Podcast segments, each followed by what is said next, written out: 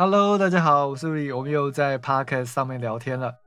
那今天呢，呃，我想了一个主题，是因为刚好昨天有一个学生他问我说，呃，老师，我想要先暂停一两个礼拜，然后把我之前的东西呢先整理一下，我们之前上课东西影片我再看一次，然后呃多做一些练习，我们再来继续上课。好，那其实这个这个我不是要针对这个学生，但是其实我遇过这样的情况已经不少次了。啊，很多学生会说，嗯，老师，我觉得我应该先停一下，然后把之前的呃功课啊或者影片都大概看过一遍以后，再做过一遍以后，再来上课会比较有效率。OK，那其实呢，呃，我通常都是说，哦，好啊，就我不会再多说什么，然后也不会去跟你讲，呃，啊，你要继续上课啊，所以会怎么样？因为我明白每一个人对自己的人生规划呢，其实是不太一样的。然后再还有每个人的预算跟呃学习时间的规划也是不一样，所以其实没关系的。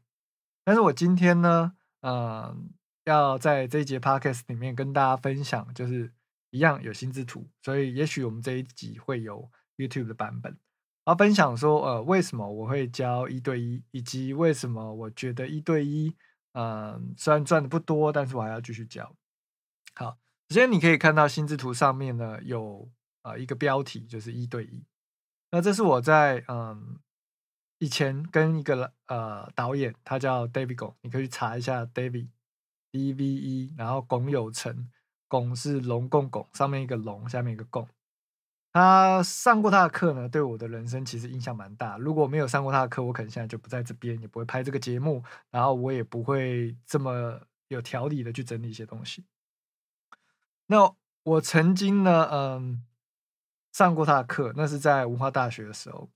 那他之后有开一些其他的课，然后报名的费用呢，啊也不便宜。但是其实说起来，他教的内容是确实有那个价值的。只是我因为工作关系呢，一直很忙，没有时间去上他的课。我一直觉得说，哦，有一天我要去上他的课。可是很可惜的是，当某一天，因为我们有加那个以前上课的社团嘛，脸书有一个小团体的社团，这样。我就知道说，哦，他已经离开这个世界了。那虽然我不太清楚，我还觉得，哎，也许这是他的一个行销手法。然后我还去问了他以前的助理，就确定就是说，他好像真的，真的已经往生了。这样，那他他还很幽默，在他自己的 Facebook 写了一段，就是啊，请大家不用怀念他，因为他已经去天堂享乐了之类的。好，那到现在其实我也。还不敢相信说这是真的，因为他其实也也不会算年纪很大，然后就可能是不知道什么原因就就走了哦。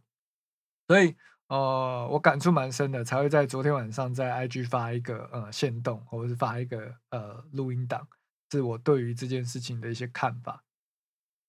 好，那我们今天就来分享呃，为什么一对一教学还是有需要，以及。为什么你可能不需要一对一教学？哦，首先呢，嗯，我的这个心视图的概念都是从那一个老师身上啊学到的，就是我刚刚讲的 David Gong。然后我又把它，因为他这个概念是用在他的，他是导演嘛，他是用在他的呃电影或广告叙事上，会用这个方式去整理。那我学的这套方法呢，是用在我各个领域，比如说。啊，学习音乐的领域，或者是比如像我现在用 Podcast，我要整理我要讲什么，都是靠这个呃工具，我们叫这个叫工具。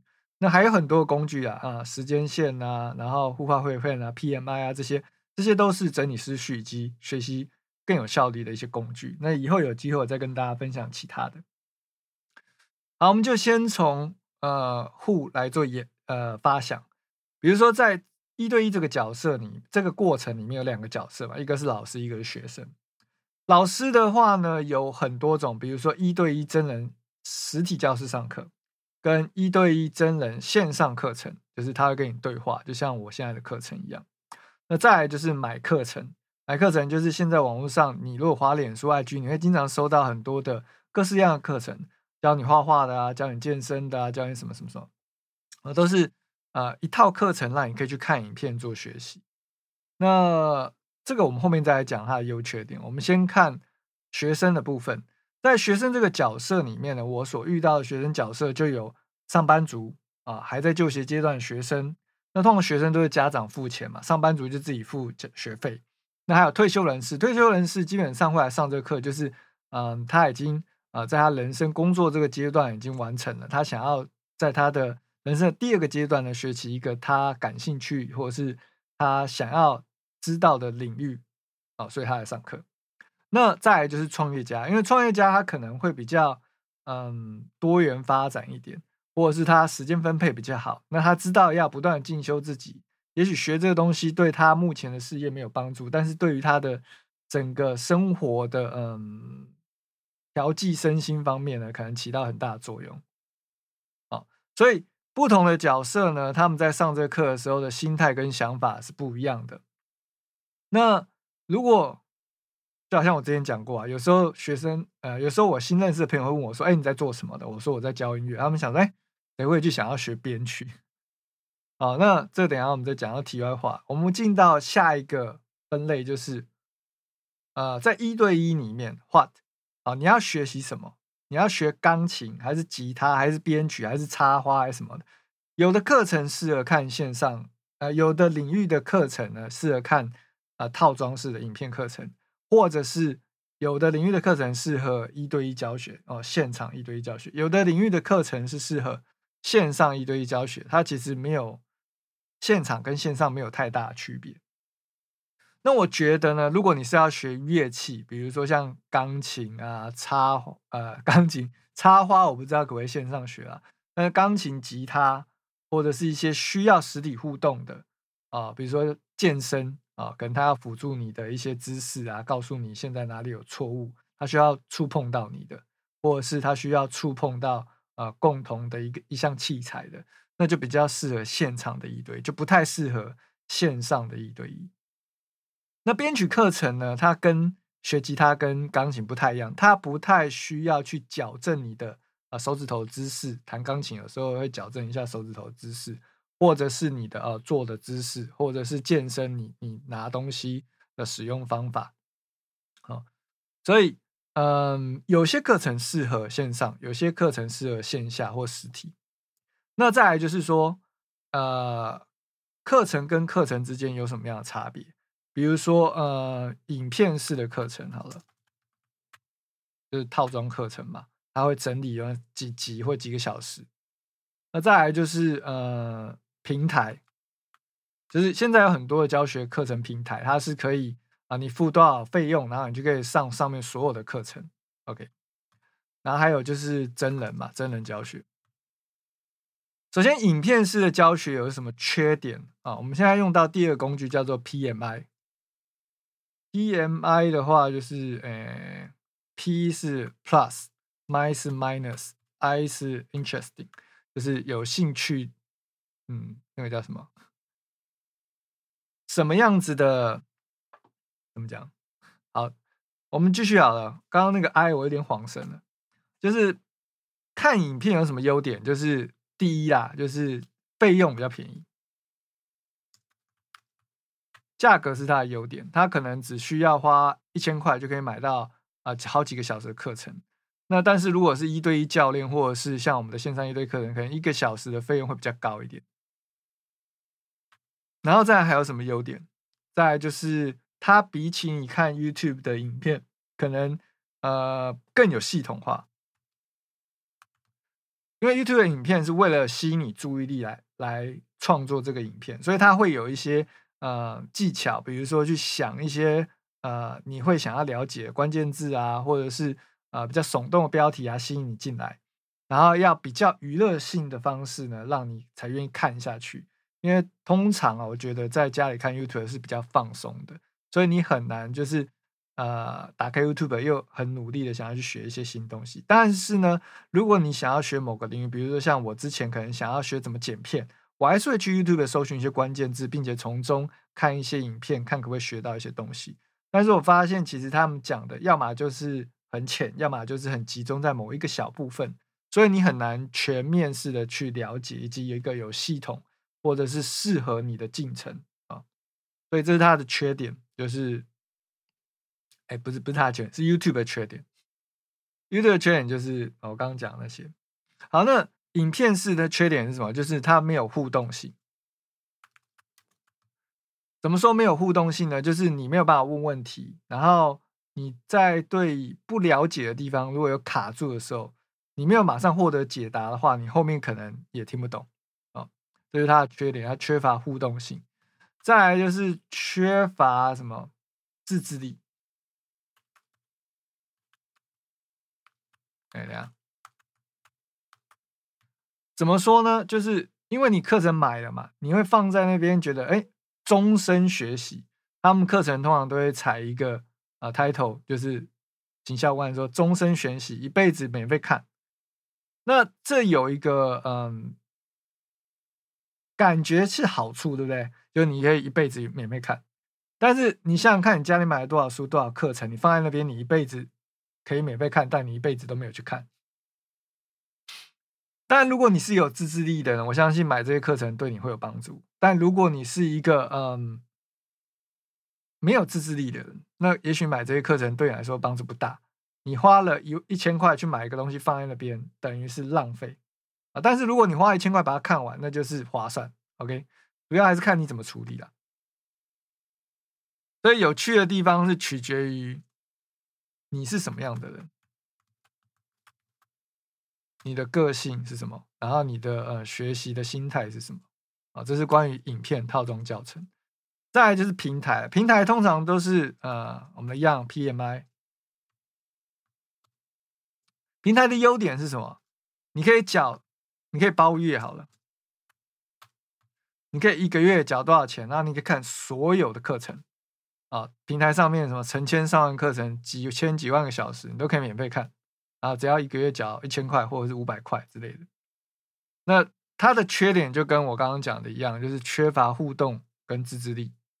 就如果你是一个很有自制力的，你每天都会打开电脑，然后去看线上平台的课程，啊，每天看个一个小时，那这样子的学习方式就会非常适合你，因为啊省钱，然后啊有更多元的内容，它比。刚才的那种套装式影片啊，单元化的更多元，但是也就更杂。你要清楚知道你自己要学的是什么。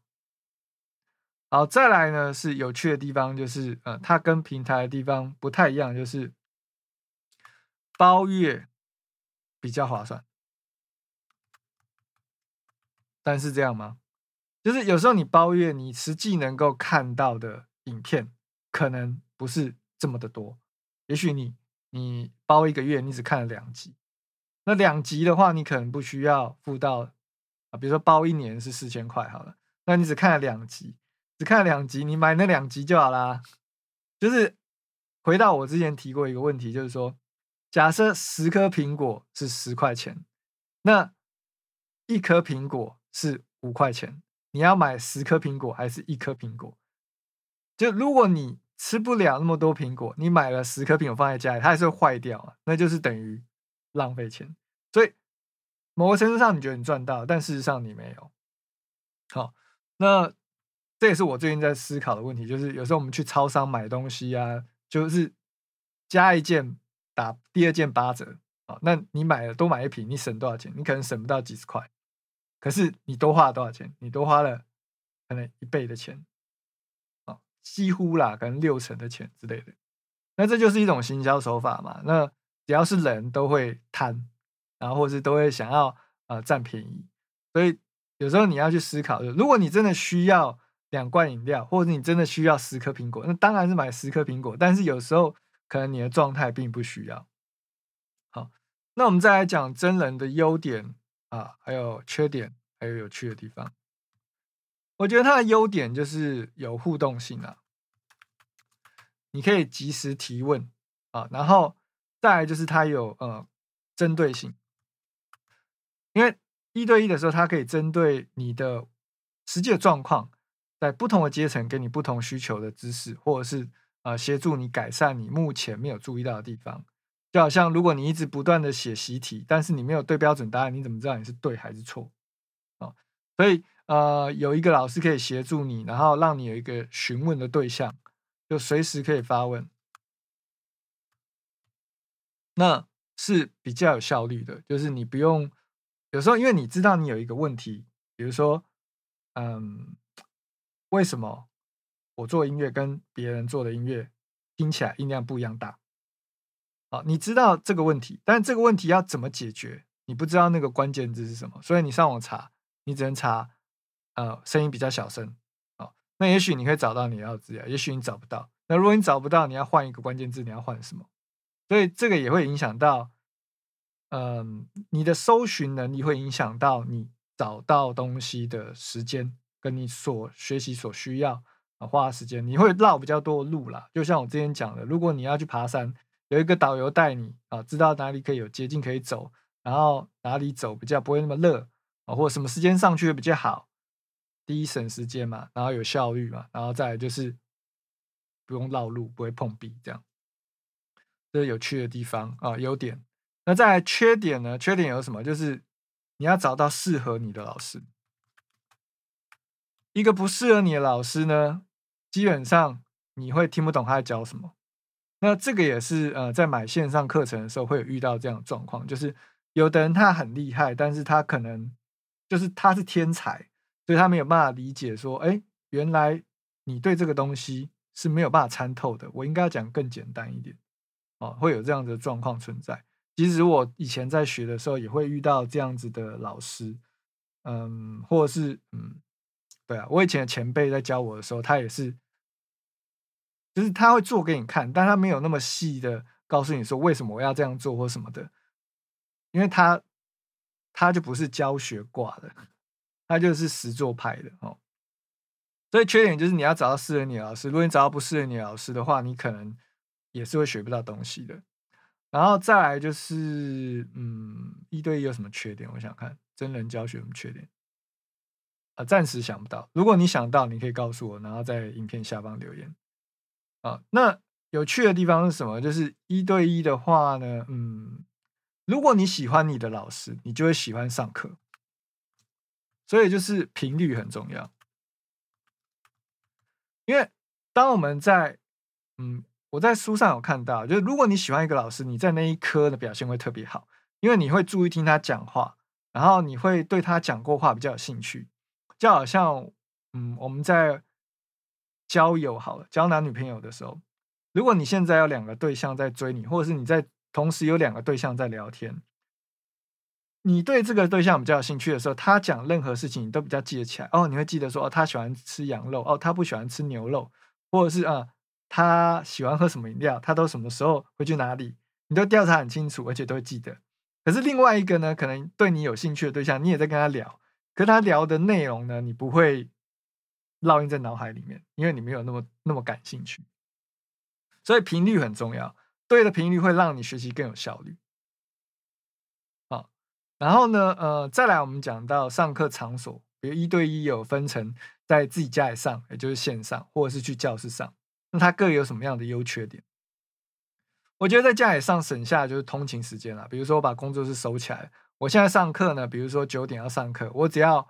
八点五十分起床，我就可以准备上课了。我不用再多一个小时的车程，所以呃，我可以睡比较久。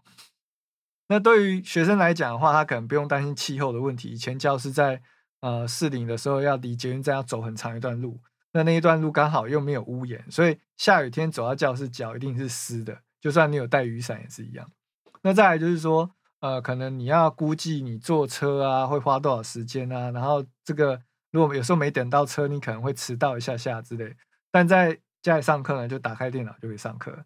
即使说你突然呃有什么事情要请老师等一下，或老师请你等一下哦，你也没差，因为你在电脑前你可以做自己的事情。好，再来就是呢，你只要有一台手机、一台平板电脑或者是一台一台电脑就可以上课啊，因为你只要接着耳机麦克风，你就可以跟我对话，然后你就会看到我在。呃，软体里面做了什么，然后随时都可以问问题。那当然是有电脑是更好，但是有电脑的时候呢，跟呃，刚刚我们第等一下要讲到那个缺点呢是有关系的。因为呃，我曾经遇过一个香港的学生，他就是因为他的电脑可能有一点点的问题，导致于他 Skype 会一直断线，所以他后来就用手机跟平板上课。那我们下课以后，因为我有提供呃上课的影片记录嘛，所以他还可以在。呃，他的电脑呢进行啊复习的动作。那缺点是什么？就是你的器材会影响到你上课品质，比如说你的电脑啊，可能连 Skype 会一直有问题啊，或者是说呃你的嗯电脑的呃还有什么问题？我想一下。啊，比如说你的器材，你的喇叭跟老师喇叭不一样，或者是你电脑你是用内建喇叭播，可能上课会 feedback，或者是呃你的耳机跟老师不一样，所以你听到的东西也跟老师不一样。哦，然后再来就是线上上课缺少一点人味，因为有时候上课因为我们要让电脑更顺畅嘛，所以我就不会开视讯。那如果说嗯开视讯其实会比较多人味啊，但是因为我们上的课不是。嗯，英语教学，那我们就画面上会电脑里面会会比较多的运算，所以如果你又开视讯，然后又分享荧幕，它就会比较多的嗯呃 CPU 的负荷，所以有时候可能会很卡，然后再加上网络的流量，每个人家也不一样。如果你有光纤网络，基本上上课是蛮顺，但如果你是呃在咖啡厅用手机上网上课的话，可能有就会有影响。那再来就是，嗯，我觉得有趣的点就是，你如果要确保你的上课品质，就是你要跟老师买一样器材、一样的监听耳机、一样的监听喇叭，然后你才可以听到一模一样的声音。我常常跟学员讲说，如果你买线上课程，那你的线上课程没有你没有给你一个完整的专案，因为比如说我在线上买课程，然后他用邓紫棋的歌曲来做一个示范范例，但是你并没有办法拿到邓紫棋的这个啊音乐制作档案。也就是说，你们在做的东西不一样。好，比如说我们用健身来比喻好了，健身教练他在教室使用，他在影片中使用器材，可能跟你在家里使用的器材不一样。那你们呃条件不一样的情况下去做一样的动作，可能就会受伤，或者是嗯，并没有那么，并没有那么的怎么说？我们用音乐来比喻就好。你你的喇叭跟我喇叭不一样，那你听到的东西也跟我不一样。那如果你买线上课程，它明明就有监听喇叭，可是你没有监听喇叭，然后你去买了一个混音课程，那是不是你听到的东西就你听不出来它在干嘛？你觉得都是一样的，或者是你用手机在看啊？那也不对啊！你必须要有用电脑看，然后监听喇叭、监听耳机，那你才可以听得出来老师在混音的时候调了什么吧？那再来就是说，呃，录音的品质是不是？很好，因为如果说他听到的东西跟他录下的东西其实是不一样的时候，那你听到也不一样。所以这必须要呃一些器材的熟悉啦，熟悉度要很高，然后才可以确保你的上课品质。那当然，我们上课的时候就是我们都会有备份嘛，然后再来就是你会有影片可以复习，所以影片的品质就跟我听到是一样的。那甚至是我会把上课的专案档。啊，传到云端给你下载。那如果说你有专案档，你就可以打开一模一样的内容，然后来检视哦，这个内容在我的监听喇叭听起来是怎样哦之类的。再我们讲到教室上课，教室上课有优点跟缺点。优点就是情绪的转换哦，每天待在家也很烦，有时候就像你会去咖啡厅工作一样，你希望在一个舒服的环境。那当然，你去喝咖啡的这些钱，或者是你通勤这些，也许你可以拿来让你的。环境更舒服一点。总之呢，就是也有学生跟我讲过，他很想要来教室，因为他想要出去这样。那再来就是，如果教室的，比如像之前来教室，教室有更好的监听喇叭、更好的 Dibo 跟一些器材，你就可以都可以使用，你不需要买这些器材。其实也不是，你还是需要买这些器材，因为你你回家也得练习嘛。就好像你不可能去教室弹吉他，然后用教室的吉他回家都不弹，那你一个礼拜只弹那么一次，怎么会进步呢？所以，嗯，基本上你要学什么东西，该买的器具还是要买一买只是说教室的器材可能等级会更高一点，这样。缺点就是通勤时间跟气候，我刚刚也解释过。你你如果要去教室上课，假设我们教室在呃北投，然后你住在嗯中山区，那你可能就要坐很长的一段路才有办法去上课，甚至可能北投山上你要爬一段爬一段路才可以到那个山上这样。哦那教室还有一个嗯比较有趣的地方，就是我觉得你可以出去顺便出去走走晃晃，然后转换一下心情，逛逛百货公司，吃个东西啊。但是它是优点也是缺点，因为你会把你的时间消磨在这些地方，或者是呃你的时间已经不多的话，啊就少了练习的时间嘛。好，在我们讲到就是你可以在哪里学习，现在有很多的线上学习平台，比如说 Udemy.com，或者是 Masterclass，或者是 Grooving Three，呃，或者是 YouTube，这些平台呢都有很大量的知识内容可以让你去搜寻。那有的是付费，有的是免费。YouTube 是免费，但是我觉得它不是一个很好的学习平台，因为你很容易会被 YouTube 的推荐影片影响而分心。比如说你现在在学一个音乐的呃影片，比如说在学混音好。结果 YouTube 旁边就推荐说，哎，有一大堆辣妹的影片，或者是说，呃，你最近很在意的一些题材，比如说我的话可能是摩托车影片，然后你就想要点那个影片来看，那你学习就中断。所以在 YouTube 并不是一个很好的可以完全专注的一个学习平台啊。当然我也会拍一些影片在 YouTube 上面啦。那就我的实验，大家可能很难就很专心的从头看完。虽然说，嗯，也许，也许是我拍的影片。你不喜欢它的步调也不一定哦。总之，YouTube 呢，它也是一个平台，它有全世界的呃自由讲师会拍一些内容在上面。那你要知道怎么样去挑选好的频道嘛？还有就是呃，它跟你的频率对不对也会有关系。那 YouTube 的话呢，它就不是只有音乐相关的课程，它有各式各样的课程，比如说你要学健身啊、插花啊，甚至是心灵导师的课程都有。那 Grooving Three 的话呢，就只有音乐相关的课程，它有教你混音、做音、做音乐，然后各式各样编曲的东西。呃，再来就是 Masterclass，它的优点就是全球知名的大师级人物来跟你上课。可是因为这些大师级的人物是不太可能手把手教你啊，怎么样做出音乐来，或怎么样子去煮早餐、晚餐之类的。它就是一个可能给你一个怎么讲？大概的概念、大方向哦，他没有办法就是很细的教你什么东西，所以其实，在现在这个时代呢，你可以很快的找到你要的资讯。那你有没有那个自制力啊？即即使你想要跟大师学习，都有机会，然后也不用花太多钱，不用飞到国外去找他。但是呢，你是不是他这个课程设定的阶层？因为在学习的领域中有分不同的阶段嘛。比如说你是初学者啊、中阶者，或者是你是进阶者，那你们吸收知识的能力会不同。有的人可能是他全部流程乱过一遍，他只是只想要知道说这个老师他的的流程哦，大方向哦，那这样他会吸收比较快。可是如果你是呃刚入门的初学者，你去看这种课程，你就学不到东西。好，那嗯。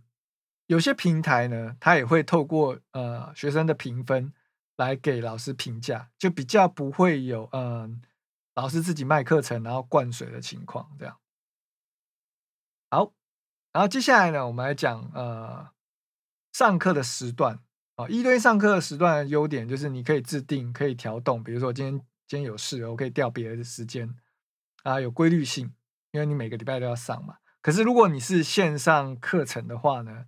你可能就会放在那边，没有去看，因为你随时都可以看，随时可以看的代表随时都可以休息，所以呃有优点就会有缺点，它有时候是一体两面的，所以嗯，大家自己自己斟酌。再就是不同的阶段呢，你会有你会有不同的认知，然后你会需要不同阶段的老师，那。重点是你要知道你是在哪一个阶段，就像我常常比喻的，就是说，如果你是打游戏，然后你在新手村里面，啊，如果你是打游戏，然后你在新手村里面，你是不是如果去到太远的那个新手新手村外面太远的地方，你会一下就死掉？就好像学习一样，你你还是刚入门，然后你去买了一个很进阶的课程。那你什么都听不懂，因为你不懂那个专有术术语，然后你也没有操作过，然后你也不知道老师在讲的那个东西的概念哦。就首先你要知道自己呃在哪一个阶层啊。那有经验的人自己摸了一阵子，他可能就开始自己找资料，他可以上网买套装课程，他可以上网搜寻关键字，解决他现在遇到的问题。那再来就是玩家，就是他所有流程都跑过一遍了，但是他可以玩家跟玩家之间交流，比如说。呃，某某音乐人他也有自己在家里做音乐，然后另外他的朋友也是在家里，那他们可能用不同软体，他们就可以交流，或者是他们用同样的软体就可以互相问问题啊。那像这样子的人，如果他有自制能力的话，他其实上网就可以学很多东西了。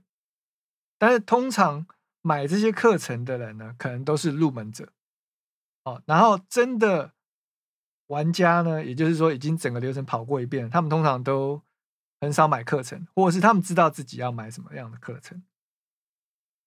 啊，那就我自己的话呢，是我很少买课程，因为我知道我买了一堆课程没有看完。然后再来就是说，嗯，买哦，对，刚刚没有讲到，就是说，如果你买呃那种平台式的包月的课程啊，比如说 Master Class，你就会觉得，哎，我钱都花了，我要赶快把它看完。但是以我自己实际经验，我买了包了一个月啊，包了一年了，包了一年的课程，我现在还没有看完一一个。大师的课程完整，因为我在看的过程中，我还会做笔记，然后我还会分析他讲了什么东西，然后我要我我是怎么样子，我要去再操作一次，了解他实际的应用是什么哦。所以你不是看完就会了，你还要实做。那也就是一对一课程有另外一个好处，就是说你每个礼拜实做，然后你交作业以后，老师会帮你看看说，哎，哪里你需要修改，哪里需要注意。那线上课程就没有办法这，哎，不对，如果套装式课程就没有办法这样做嘛，除非，嗯，这个套装式的课程还有后续的一对一的咨询服务，然后很完整。因为，但我觉得套装课程很难做到这样了，因为毕竟教的人只有一个，那他课程卖越多，他他要服务的人也就越多，那大家会去一个人就二十四小时，老师的时间也是二十四小时，每个人都问问题，老师光是每天在那边回问题，他就。没有办法做自己的事情了。那通常会去开课程的老师呢，都是嗯业界的老师，或者是像刚刚讲的大师级的人物，所以他很难在上面回答你问题啊。那像 My Master Class，它就是有一个社群，那学生学员跟学员之间可以在那边做交流沟通。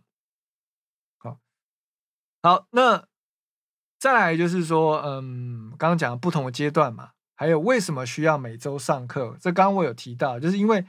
哦，我们一对一课程每个礼拜都会出作业给你，那这个作业就是让你去实做，你实做以后才会知道自己有什么样的问题。然后第二次上课的时候，我会看你的作业，回馈你说哦，你你在这边鼓的力度哦没有做好，或者是你为什么会这样，是因为流程错了，或者是说呃你的鼓的音音色选错了啊，为什么选错了，那怎么调整之类的，这个在。没有互动的情况下，你是很难去去了解自己到底做了什么。因为就算你上课，然后做了一些东西，应该这样讲啊，不管你在任何阶段，你都会觉得你做出来的音乐很好听啊，因为那是你的作品嘛。那你会有点骄傲，就好像自己的小孩一样。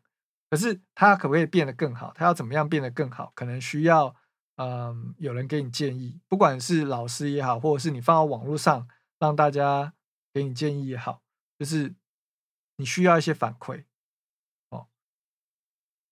那有时候我也会遇到学生说，嗯，比如说有的学生会说啊，老师啊，我我下个月要出国，然后我在国外呢，我还是持续学习，然后多做一些这些东西上传给你看，然后我们之后回来呢，我们再继续上课啊。我有遇过这样的情况，或者是老师我最近很忙，我可以先暂停两个礼拜。啊，因为我要出国一趟啊。通常这种的话，我都会说哦，好啊，没问题。但是如果你你是因为说啊，老师我我作业呃没有时间消化，所以我可不可以先先把之前的课程看影片，然后消化一下再来上课？当然是可以的。如果你有自制能力，你会真的去看，然后真的去做，然后再来上课，OK 啊，很好。可是多数的情况下，可能有些人他就。就不见了，或者是他就没有继续继续去学这个东西啊。我有遇过学生，就是家长说他要断考，然后他就去断考了嘛，然后就停了，也没有再回来。那后来他那时候那时候我是教吉他，他那时候年纪很小，然后小小年纪就就会弹大黄蜂，然后弹的很快，这样他就每天一直一直练，一直练，一直练。因为小朋友平常没有什么休闲娱乐，他也不会那时候还没有手机可以滑。那后来呢？他就跑去玩滑板了，他就有回来再上过一次课啊，但但完全忘记了，然后也退步了。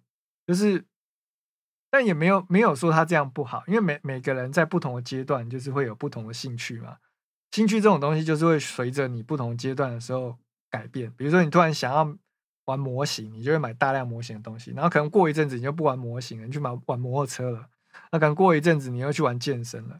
啊，所以不同阶段你会专注于不同的东西啊。那你有不同的安排，其实也没有什么好跟不好，只是说，呃，通常你想要暂停课程的时候呢，你可能会觉得，我观察到了，你就觉得自己没有进步，因为我一直在纠正你，我一直在给你建议，你就觉得啊，我好像我好像不够好，我要做更好。但是其实我给你建议不是因为你不够好，是因为我希望你更好哦。然后你会觉得自己在同一个地方打转。所以你想要暂停课程，但是其实你没有在同一个地方打转，因为我每次给你反馈，你就是知道一个新的问题，你就解决一个问题，就像拼图一样，一块一块的放上去，放到最后整个拼图才会拼满。但是你在拼的过程中，你要怎么样去找到那一块拼图？哦，是有人一直不断的递给你，你只要把它放上去就好。我递给你一块拼图，你把它放上去，还是你要自己在那么多拼图里面找？啊，我是有拼过这个拼图，所以我可能找的比较快。那当你还不了解这个拼图全貌是长什么样子的时候，你可能很难拼出来啊。那你有时候拼图会给你参考图嘛？它拼完是这样。那如果没有给你看到参考图的时候，你怎么拼？对，因为你没有办法想象它最后会结果是什么样子嘛。好，我希望你听得懂这个比喻。再来就是，嗯，比较现实的，就是你的预算跟经济负担。导致于你需要暂停，那当然没关系，就暂停嘛。哦，因为每个人他的状况不一样。那如果你愿意回来，我当然是如果有时间，我们就可以继续上课。那如果你没有回来，其实就是表示我们的缘分就到这边，或者是我可以帮助你的，我已经尽量在你的这一个阶段性给你适合的建议。哦，所以我常常也跟学生说说，如果你只是因为暑假要来大概了解一下，那你也要跟我讲。因为我知道你就只有四堂课的时间，我要怎么样子在这四堂课里面丢什么东西可以帮助你得到最大的成效？这样，啊，好，再来就是说，为什么明明我知道一对一赚很慢，我还是想要教一对一？这就是，嗯，我在教学生的时候呢，看学生从原本完全不会音乐，完全不会任何乐器，到他可以写出一首歌，我觉得我做了一件有意义的事情，然后。他有成就感，我也有成就感，这跟我的个性有关系啊。再就是互动性，我喜欢跟频率对的学生上课。那如果他，嗯，跟我频率不对，他也不会来上我课嘛。因为你会想要去上一个人课，但是有有几种情况：第一个，你被广告打到，你觉得省很多，你买了，啊，你跟他上课；第二种情况就是你很喜欢这个老师的频率，或者是他讲的东西呢。你觉得哎有共鸣，所以你找这个老师上课。那第三种情况就是，可能如果男生就看哦老师很正，那我们就上老师的课；或者是老师很帅，那我们就上老师的课。哦，那其他都不重要了。我每天上课就是开心。再来就是呃共好，就是我为什么会教一对一，就是因为我觉得彼此之间都有获得东西。然后我教的学生越多，我一对一教学生越多。未来如果我要出课程，或者是嗯教其他学生，我就有更多的经验。我知道说他们可能会碰到什么样子的问题。那如果一开始我就拍线上课程，那我就只知道我自己的状态是这样，我不知道学生的状态会是怎么样子。所以嗯，并不是说我不想要出线上课程，而是我的个性使然，让我喜欢教一对一。因为从以前到现在，我都是这样。就算是吉他啊，有时候教师会推荐说：“哎，团体班三个一起上，这样你的配会比较多。”可是我就不喜欢上团体班，因为团体班对学生的帮助其实比较少。哦，我有时候还会建议学生说：“你们要不要拆班？”这样我是比较累啊，但是对学生是比较好的。最后我要讲说，嗯，你要怎么样去选择适合你的课程？就是你要了解自己真正的需求是什么。你在哪一个阶段？你是新手，还是呃中阶的玩家，还是高阶的玩家？啊，那你如果你是中高阶的，比如说你就可以自己找资料，或者上一些平台买课程。那如果你看得懂，那就表示呃这是符合你。那如果你看不懂，你可能就没有找到适合你这个 label 的课程。那再来就是呃你真正需要的是什么？像我知道我自己真正需要的就是把我买的那些课程看完，但是课程有很多的阶段啊，就算你买书或买买影片啊，你要知道在哪一个时间点有你要找的东西嘛。那你要找影片是比较难的，所以我个人比较喜欢看书，因为我可以很快翻重点。PDF 更好，因为可以搜寻关键字啊，所以我都是用搜寻的方式在看这些软体的原文说明书在。再来就是了解自己的个性啊，你是不是一个有纪律的人，或者是怎么样的学习你会比较有动力哦？然后你要怎么样子前进是最快速的？因为我讲过很多次，我们人就是只有两万多天可以活，那两年两年的时间也才六百多天。我下一个目标，希望十年后我可以成为什么样子的人？可是十年已经过了 八年了，哦，不知不觉就过去了。那如果你没有明确的给自己一个目标，或者是像我们有时候拍 podcast 或者是 YouTube，一个礼拜上一集，其实一年也没几个礼拜，所以有时候你想要做的事情太多，你可以做事情的时间太少，你买的课程太多，你实做的时时间太少。好，这就是今天想要跟大家分享的，一对一的学习，或者是买线上课程，或者是买平台课程。的一些优缺点，我个人的看法，我个人的一些分析，那可以给你参考。哦，那当你了解你是在哪一个阶段，然后或者是你真正需要是什么，嗯，你会学得更快。那如果你有需要一对一的，嗯，制音乐制作的一些建议，你也可以参考我们的课程。我们的网站是 l s w i 点 c o m 啊，Mr. Wu Li，是我啊，你可以参考我们的课程，然后有报名表。好吧，那我也会把今天这个影片呢，所有提到一些相关内容呢，放在这个影片的叙述栏，或者是如果你有更多想要知道关于数位音乐制作相关的问题呢，或者是啊有什么疑问呢，你也可以在这影片下方留言，或者是在这一集 podcast 的贴文下方留言。那如果你有在 Apple Podcast 听我们的节目的话，也帮我们按五星评分，或者是留言给建议。感谢你的收听，感谢你的收看，我是吴力，我们下部影片见，下集 podcast 见，拜。